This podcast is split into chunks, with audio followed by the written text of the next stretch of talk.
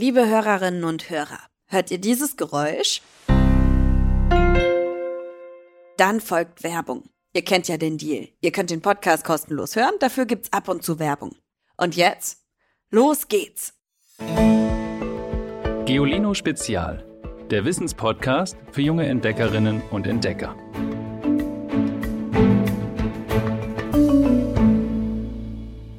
Hallo ihr Lieben, nehmt euch mal ganz kurz Zeit und schaut euch in Ruhe um.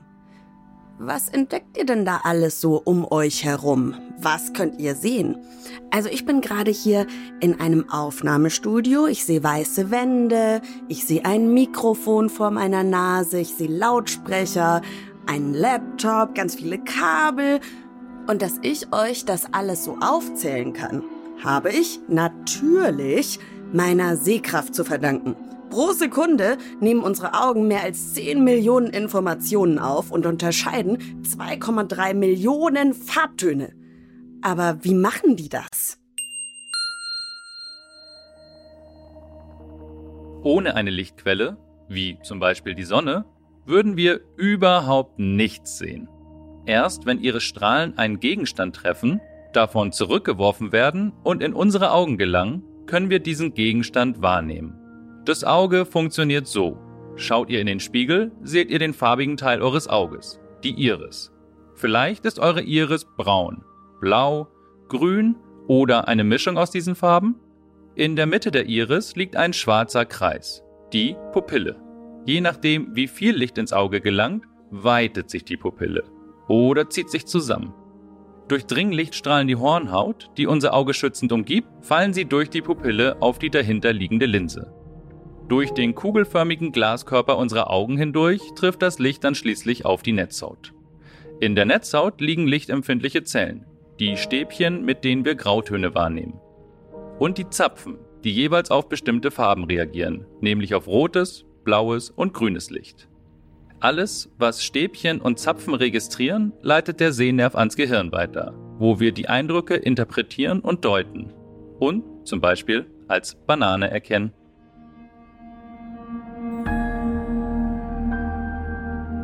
Übrigens, genauso wie wir sehen die wenigsten Tiere. Denn im Laufe der Evolution haben sich die Augen verschiedener Tierarten unterschiedlich entwickelt, je nachdem, wo sie leben, was sie fressen und wer ihre Feinde sind. Bei Pferden sitzen die Augen zum Beispiel seitlich am Kopf. So behalten die Fluchttiere fast alles um sich herum im Blick und merken früh, wenn sich ein Feind nähert. Auch von hinten. Nur die schmalen Bereiche direkt vor und direkt hinter ihnen deckt das Blickfeld nicht ab. Bienen und einige andere Insekten sehen dagegen sogar, was wir gar nicht sehen können. Ultraviolette Strahlung. Das hat die Natur so eingerichtet. In diesem Licht heben sich nämlich viele Blüten deutlich vom Hintergrund ab und locken die Insekten an. Und Schlangen können im Dunkeln sogar sogenannte Infrarotstrahlung wahrnehmen, also Wärme, die von ihrer Beute ausgeht. So können sie Säugetiere, deren Körper meist deutlich wärmer sind als die Umgebung, auch in der Dunkelheit aufspüren. Das machen sie mit ihrem sogenannten Grubenorgan das links und rechts am vorderen Oberkiefer zwischen ihren Nasenlöchern und Augen in einer Vertiefung liegt. Auch Katzen können bei schwachem Licht richtig gut sehen. Und zwar, indem sie ihre Pupille besonders weit öffnen. Und Katzenaugen haben sogar eine Sonderausstattung. Die einfallende Strahlung wird an der Rückwand des Glaskörpers von einer reflektierenden Schicht, dem sogenannten Tapetum lucidum, noch einmal zurückgeworfen und geht dann zweimal an der Netzhaut vorbei. So kommt deutlich mehr Licht an. Kennt ihr den Ausdruck Adlerauge? So kann man Leute bezeichnen, die besonders gut sehen. Aus gutem Grund.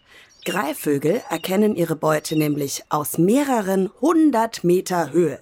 Das schaffen sie, weil sie wesentlich mehr Sinneszellen auf ihrer Netzhaut haben und damit drei bis viermal besser sehen können als wir Menschen.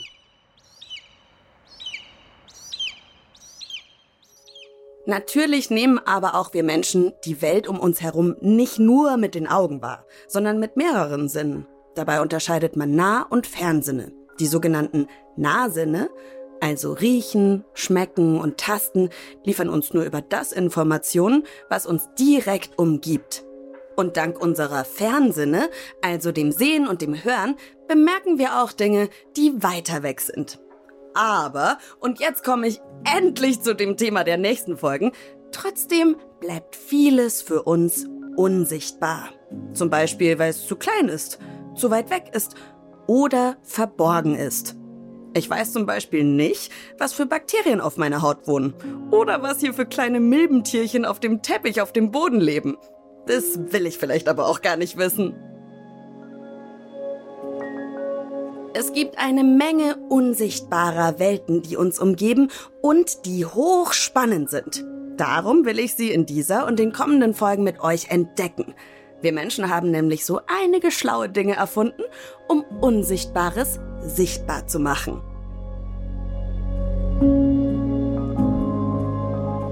Dank Wärmebildkameras können wir quasi mit Schlangen mithalten. Eine Wärmebildkamera macht Infrarotstrahlen elektronisch sichtbar. Ihr erinnert euch? Jeder Körper strahlt Infrarotstrahlung ab. Deshalb wird die oft auch Wärmestrahlung genannt. Rot steht bei einer Wärmebildkamera für Vielstrahlung, also für Wärme. Niedrige Temperaturen werden orange, gelb und, wenn sie noch kälter sind, in blau dargestellt. So können wir Menschen also auch in der Dunkelheit was sehen. Aber nicht nur nachts sind Wärmebildkameras hilfreich. Tierschützende nutzen sie auch, um Tiere zu retten. Jetzt im Frühjahr, wenn die Bauern ihre Wiesen mähen, sind nämlich Rehkitze in Gefahr, die es sich dort eingerollt im hohen Gras bequem gemacht haben. Kommt der Mähdrescher, ist das oft das Todesurteil für die Jungtiere, weil sie noch keinen Fluchtinstinkt haben, sondern sich nur versuchen zu ducken und zu verstecken. Aber manche Tierschützende nutzen Drohnen, die mit Wärmebildkameras ausgestattet sind und fliegen damit morgens die Weiden ab entdecken sie plötzlich einen rot-orangen Fleck auf dem Bildschirm zwischen dem blau dargestellten Gras, wissen sie, da liegt ein Rehkitz. Und so konnten schon etliche Tiere gerettet werden. Eine weitere Erfindung, die Unsichtbares sichtbar macht, ist das Röntgengerät. Habt ihr euch schon mal den Arm gebrochen? Oder das Bein? Ich habe mir beim Skateboardfahren schon mal den Ellenbogen gebrochen. Um ganz genau zu sein, das Radiusköpfchen. Das ist die kleine Kugel am Ellenbogen und das war nur ein Haarriss. Das konnte man wirklich nur unter dem Röntgengerät sehen. Besteht der Verdacht, dass ein Knochen durch ist, wird im Krankenhaus erstmal geröntgt. Mit einem Röntgengerät lässt sich nämlich durch Haut und Muskeln bis auf die Knochen blicken. Das funktioniert, weil unsere Knochen weniger der sogenannten Röntgenstrahlen durchlassen als das übrige Gewebe unseres Körpers. Deswegen erscheinen die Knochen auf den Aufnahmen, die das Röntgengerät macht, heller und erlauben Ärztinnen und Ärzten, Brüche genau zu untersuchen.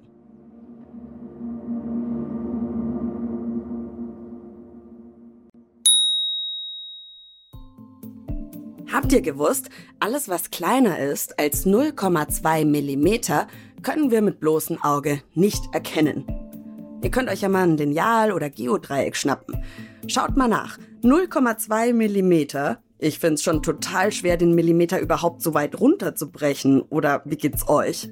Zum Glück haben wir ja unsere menschlichen Erfindungen und Werkzeuge. Ist etwas kleiner als 0,2 Millimeter, greifen wir einfach zur Lupe, also einer geschliffenen Linse oder sogar zu einem Mikroskop.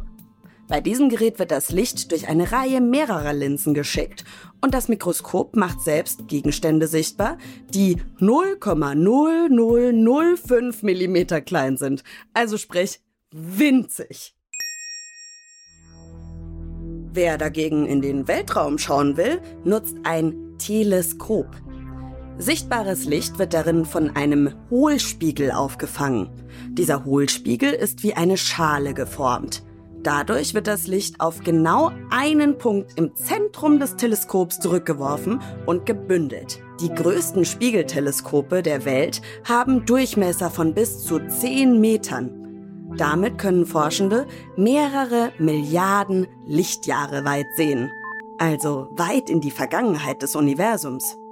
Und so spannende neue Erkenntnisse gewinnen, zum Beispiel über die Entstehung des Weltalls. Das kommt euch vielleicht jetzt erstmal selbstverständlich vor, weil wir es jeden Tag einfach so nutzen, ohne drüber nachzudenken. Aber auch die Schrift ist eine Erfindung, die etwas Unsichtbares sichtbar macht. Gedanken sind schließlich ja auch unsichtbar. Aber die Menschen haben schon früh begonnen, sie festzuhalten, mit Worten, Zeichen und Buchstaben. Und heute kommt es uns eben ganz selbstverständlich vor, die Idee oder Geschichte eines anderen Menschen zu lesen. Für sehbehinderte oder blinde Menschen ist all das, was ich eben aufgezählt habe, nicht sichtbar. Sie nutzen stattdessen andere Sinne, wie zum Beispiel das Tasten oder Hören, viel intensiver. Geolino-Redakteurin Annika hat für unser aktuelles Geolino Extra Magazin zum Thema unsichtbare Welten Fenja aus Pinneberg bei Hamburg kennengelernt. Die 14-Jährige ist von Geburt an blind und Annika hat sie für ihre Reportage im Heft zu Hause, in der Schule und beim Reitunterricht begleitet. Sie hat mir erzählt, was sie dabei beobachtet hat. Mich hat vor allen Dingen beeindruckt, wie Fenja ihren Tastsinn benutzt. Das fängt bei Dingen wie zum Beispiel der Orientierung an. Und sie hat einen Blindenstock, mit dem sie unterwegs den Weg vor sich abtastet. Und in der Schule, die extra für Kinder mit Sehbehinderung ausgestattet ist, äh, gibt es überall Handläufe, die man anfassen kann und so zu den Klassenzimmern findet. Und es reicht bis zu winzigen Dingen, wie zum Beispiel der Breie-Schrift, die viele von euch bestimmt kennen. Ähm, man nennt sie auch Punktschrift. Das ist so ein Alphabet aus fühlbaren Noppen, die ins Papier geprägt werden. Ich habe das mal ausprobiert und für mich waren die einzelnen Buchstaben oder Kürzel überhaupt nicht zu unterscheiden. Aber bei Fenja flogen die Finger in einem unglaublichen Tempo über die Seiten. Und sie hat mir einem, aus einem ihrer Lieblingsbücher vorgelesen. Das war echt beeindruckend. In der Schule hat sie zum Lesen nicht nur Arbeitsblätter, es gibt auch so ein Gerät, dass sie an ihren Laptop anschließen kann und ähm, dass ihr dann den Text auf dem Bildschirm in Punktschrift übersetzt. Breiezeile heißt das Gerät. Ich habe aber auch festgestellt, dass Fenjas Gehör viel besser ist als meins. Leute kann sie zum Beispiel anhand der Stimme auseinanderhalten. Das ist für sie das allerwichtigste Merkmal. Und als wir spazieren waren, konnte sie auch super viele Vogelstimmen unterscheiden. Sie hat mir erzählt, dass sie keine Kleidung anziehen mag, die Geräusche macht, zum Beispiel Regenjacken. Darüber hatte ich vorher noch nie nachgedacht. Und in der Schule hat sie mir in der großen Pause gezeigt, wie sie Fußball spielt. Es gibt einen speziellen Ball für blinde Menschen, in dem so ein Glöckchen drin steckt. Und wenn der über das Spielfeld rollt, dann klingelt er und Fenja kann dann dem Geräusch folgen. Und zuletzt habe ich sie dann noch zum Reiten begleitet und gefühlt kam da, da nochmal so alles zusammen. Also es war irgendwie die Königsdisziplin, weil es im Stall bei den Pferden schon für mich echt unübersichtlich war. Aber Fenja hat direkt nach dem Putzzeug gegriffen, ist rein in die Box zu ihrem Pferd, hat es gestriegelt und allein die Hufe ausgekratzt. Beim Satteln und Auftrensen hat ihr dann die Reitlehrerin ein bisschen geholfen. Aber auf dem Reitplatz war dann eigentlich der Unterschied zu sehenden Reiterinnen und Reitern, dass Fenjas Pferd an der Longe, also an so einem langen Strick ging, weil sie eben nicht selber lenken kann. Aber ansonsten fühlt sie genauso in die Bewegung rein und hört genauso auf die Kommandos ihrer Lehrerin wie jeder andere auch. Sie reitet jedes Mal auf demselben Pferd. Das ist vielleicht noch ein Unterschied. Die beiden kennen sich auch schon total gut und gehen ganz vorsichtig und lieb miteinander um. Das war echt schön zu sehen. Wenn Fenja einem ihrer liebsten Hobbys nachgeht, dem Lesen, dann sind das buchstäblich Geschichten zum Reinfühlen. Jedes ihrer Bücher ist, ihr habt es ja gerade gehört, ein weißer Papierstapel und der Text darin ist in Punktschrift gedruckt. Die 14-Jährige liest ihn mit den Fingerkuppen.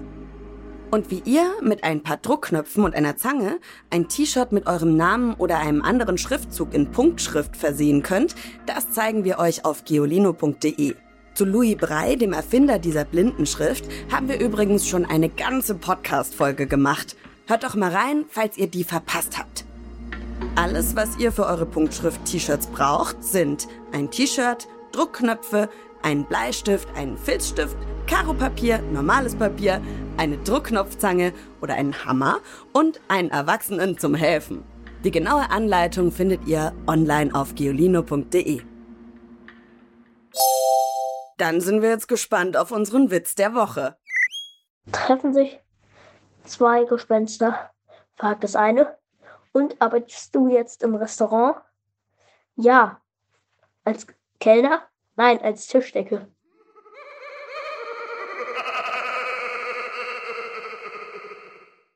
Ihr uns auch euren Lieblingswitz per Sprachnachricht an 0160 351 9068 und werdet Teil von diesem Podcast. Die Nummer findet ihr wie immer auch in der Folgenbeschreibung. Damit ihr auch die nächsten Folgen ja nicht versäumt, klickt auf die kleine Glocke oder das Herzchen, abonniert unseren Podcast und schreibt uns eine Bewertung. Da freuen wir uns richtig und die lese ich auch so unfassbar gerne. Mich kennt ihr, ich bin Ivy Hase. Außer mir arbeiten an diesem Podcast unser Sprecher Tim Pommerenke, Bernadette Schmidt am Skript, Alexandra Zebisch in der fantastischen Audioproduktion und Rosemarie Wetscher ist redaktionelle Leitung bei Geolino. Ich freue mich, wenn ihr nächste Woche wieder dabei seid. Tschüss! Noch mehr Geolino für zu Hause? Schaut einfach unter geolino.de slash spezial.